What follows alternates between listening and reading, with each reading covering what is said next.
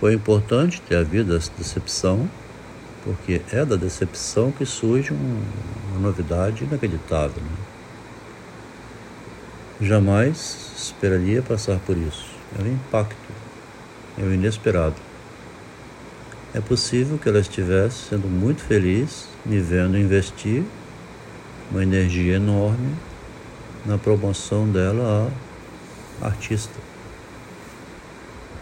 Vendo o desprezo total acontecido no final, mesmo mediante um texto enviado, tentando é, comovê-la né, do investimento feito, simplesmente ignorou. Longe é um lugar que não existe, foi adquirido e enviado se sensibilizava. Já não sensibilizava mais. Foi seguido um atrás do outro o sentimento de frustração, que é o que faz pensar, né? A queda, o engano, a guerra. Não é a guerra que promove o homem estimula o homem a encontrar mecanismos para não vir a sucumbir?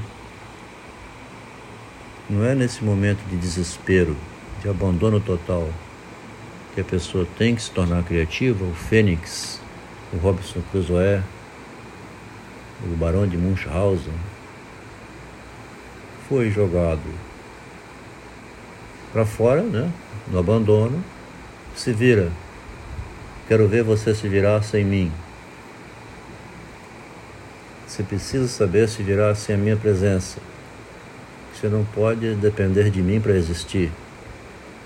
Esses comandos são mostrados assim à luz do dia, né?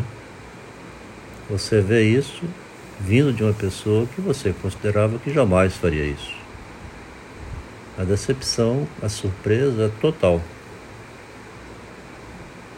Por outro lado, compreende-se também do ponto de vista do ser jogado no mundo, que é a mulher, compreende-se que foi muito inteligente ao ir se preparando para chegar a esse momento e poder fazer isso.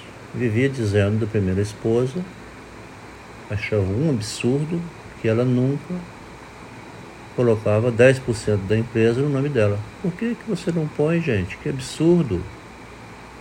É necessário você pensar em você mesmo. Pode tudo acabar e você ter que sobreviver de si próprio. Esse estranhamento que ela tinha com relação aos dois irmãos da primeira esposa, do marido, esse estranhamento ela aplicava para ela mesma, se apoiando no esposo para conquistar a emancipação dela. Se ele sumisse, viesse a morrer, como ele mesmo dizia, na hora que cada um quiser, pode ir embora, dar um tchau, sem precisar absolutamente nada do outro. Ela usou essa instrução do marido para deixá-lo. Eu posso seguir adiante sozinha, não preciso de nada seu, como de fato não está precisando nem do emocional. Agiu com a frieza com que deve agir alguém que vai se defender quando sentindo-se um ser jogado no mundo. O tempo todo existiu o amor como forma de amar-se a si própria, obter os seus bens, alcançar a sua independência e poder seguir adiante desligada do esposo. Devia ter muita alegria interna vendo o marido investir insistentemente para que ela fosse adquirindo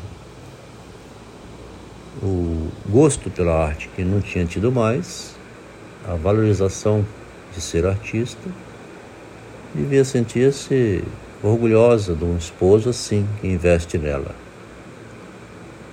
Na hora da separação, quando o esposo enviou um, uma lembrança disso para ela, ela já estava insensível, porque daquele momento em diante o pensamento dela é: estou emancipada. Tudo isso que você está escrevendo, você fez, de fato é isso. Mas isso já não tem mais sentido emocional para mim, não me, não me, comove mais. Não, já foi feito, acabou. Quando o marido, no desespero, enviou para ela um livrinho antigo adquirido, longe é um lugar que não existe, tentando sensibilizá-la, ela já estava insensível a isso. Por quê? Porque o pensamento era: eu preciso ter minha independência, eu preciso estar preparada para qualquer momento em que ele me abandone, ele morra, ou ele fique sem renda. Ele mesmo fala isso para mim, me alertando. Cheguei a essa posição. Se ele não morreu, não ficou sem renda, mas morreu para mim. Não quero mais esse relacionamento, já estou independente, não preciso mais dele e quero seguir adiante sozinha, sem essa companhia que também me aborrece. Então, o raciocínio é frio do lado da esposa, exigindo um, um equivalente de raciocínio frio, sem empatia, sem nenhum sentimento, do lado do esposo. Fazer uma análise fria, né?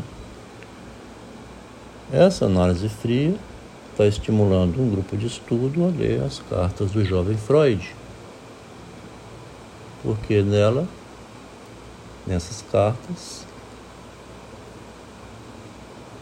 tem um material que mais na frente a gente vê um Freud é, analítico, né?